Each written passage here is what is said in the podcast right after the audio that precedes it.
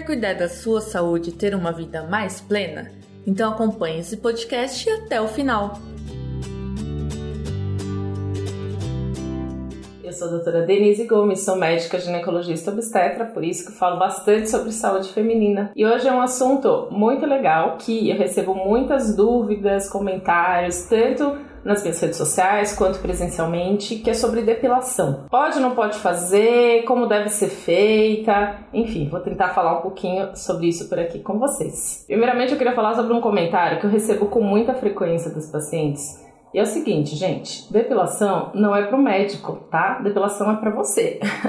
Porque muita gente chega na consulta e fala assim: "Ah, doutora, eu não depilei para consulta, desculpa". Ou então: "Ah, acho que é melhor a senhora não me examinar hoje porque eu não tô depilada". Gente, não precisa se depilar para ir à consulta médica, tá? Não é esse o intuito. A gente não vai avaliar se tá bem, se tá mal depilado, como que é feita a depilação. A depilação é para você. Você pode se sentir bem, você pode querer fazer ou não. Tem mulheres também que não querem fazer a depilação e tá tudo bem. Agora, se você se incomoda com os pelos e quer fazer a depilação, é legal você saber se tem alguma coisa que não deve ser feita, qual é a melhor maneira. Então, a dúvida campeã de todas é: pode tirar tudo? Pode depilar completamente ou não? E também por que, que precisa ter pelo? Qual a função dos pelos ali, né? A função dos pelos, ela é basicamente de proteção. Então os pelos eles seriam meio que uma barreirinha ali para que ah, alguns microrganismos, bactérias tivessem maior dificuldade de entrar ali na vagina e causar doenças é, nessa região e tudo mais.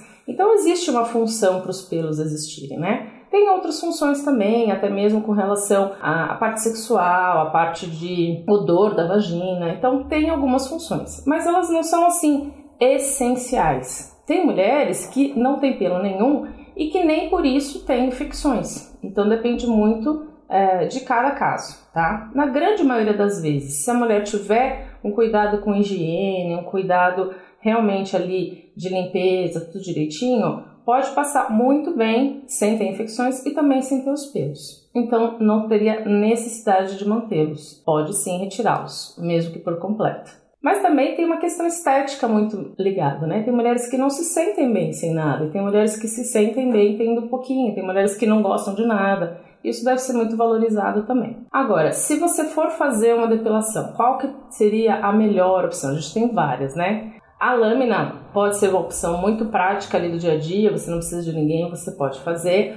Mas algumas mulheres que usam a lâmina com frequência, elas têm uma tendência a causar um pouco de irritação na pele, né? Causar aquelas pequenas infecçõezinhas que a gente chama de foliculite, porque o pelo ele tende a crescer um pouquinho mais grosso, às vezes entope ali o folículozinho do crescimento do pelo, e também tem algumas mulheres que se machucam durante o ato ali de depilar com a lâmina. Então, precisa avaliar um pouquinho uh, se vale a pena fazer esse jeito sempre ou às vezes mais ocasionalmente. Então, alguma urgência, alguma situação assim.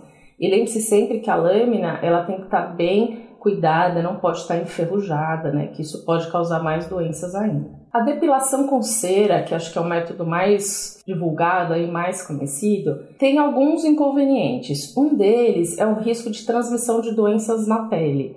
Então, às vezes, dependendo do lugar que você vai fazer, e eu vou te falar que com grande frequência isso acontece, as pessoas reutilizam a cera. Então, usa cera numa pessoa, depois acaba esquentando e reutilizando em outra pessoa. E isso pode causar doenças importantes, infecção na pele mesmo, né? Transmissão por fungos. Então é um método que é bacana, que deixa a pele ali lisinha por algum tempo. É doloroso, né, para quem já fez, mas ali rapidinho é, e pode ser interessante, mas desde que tenha um, um, conhecimento, um cuidado muito legal assim com a questão da higiene. É, por muitos anos eu usei esse método e a minha depiladora ela era muito incrível. Ela tinha um potinho com a cera de cada cliente, então ela tinha um grande armário assim. Por exemplo, você começou a fazer com ela, ela separava um potinho com a sua cera, punha teu nome e deixava lá. E toda vez que eu ia, ela pegava aquele potinho e me mostrava que aquele era o meu, sabe? Eu achava isso super legal, tinha super confiança com ela e obviamente nunca tive nenhum tipo de problema de de infecção desse tipo. Então pode ser sim feita, mas algumas mulheres também desenvolvem um pouquinho de infecção de pele naquele tipo foliculite que eu tava falando, sabe? Parece aquelas pequenas espinhas nessa região. É, se usar cera com muita frequência, tá? Então, se não for seu caso, pode usar. Se for seu caso, avalia bem o método. E você também pode fazer a cera sozinha em casa, né? Aí a higiene é um pouquinho mais garantida.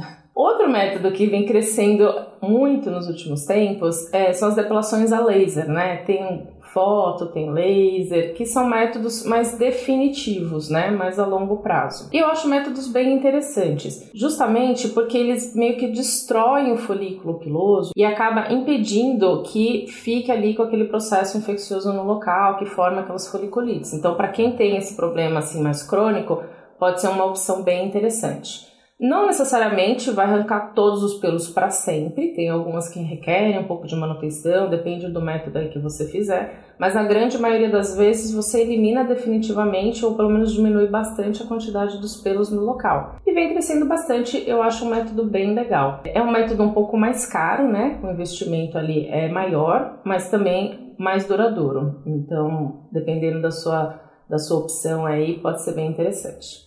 E caso você não queira fazer nenhum desses, né? Você não curte passador, porque todos eles podem dar um pouquinho de desconforto, você é, não se incomoda com seus pelos, mas você não quer deixar muito grande, uma boa opção é aparar também, né? Com uma tesourinha, cortar ali o excesso. Eu acho uma opção bem legal, até mesmo para facilitar a questão da higiene, né? Porque tem gente que tem os pelos um pouquinho maior e que pode às vezes prejudicar ali na hora da higiene, de lavar. Então, às vezes, você pode só parar com uma tesourinha e ficar tudo bem e resolver o seu problema. Então, retomando, a gente pode sim fazer a depilação. Qualquer um desses métodos pode ser interessante para você. Experimente. Se já tiver alguma dúvida, converse com o seu médico e faça a depilação que você se sentir mais confortável e que do modo que seja mais interessante para você. Deixando um pouquinho de pelo, retirando só as laterais ou até mesmo retirando tudo se for esse o caso. Lembre-se sempre que a higiene antes, durante é sempre muito importante e o acompanhamento acompanhamento médico aí vai ser sempre legal para te ajudar a tirar suas dúvidas sempre que eu ver. Um super beijo, até a próxima, tchau! Gostou desse conteúdo?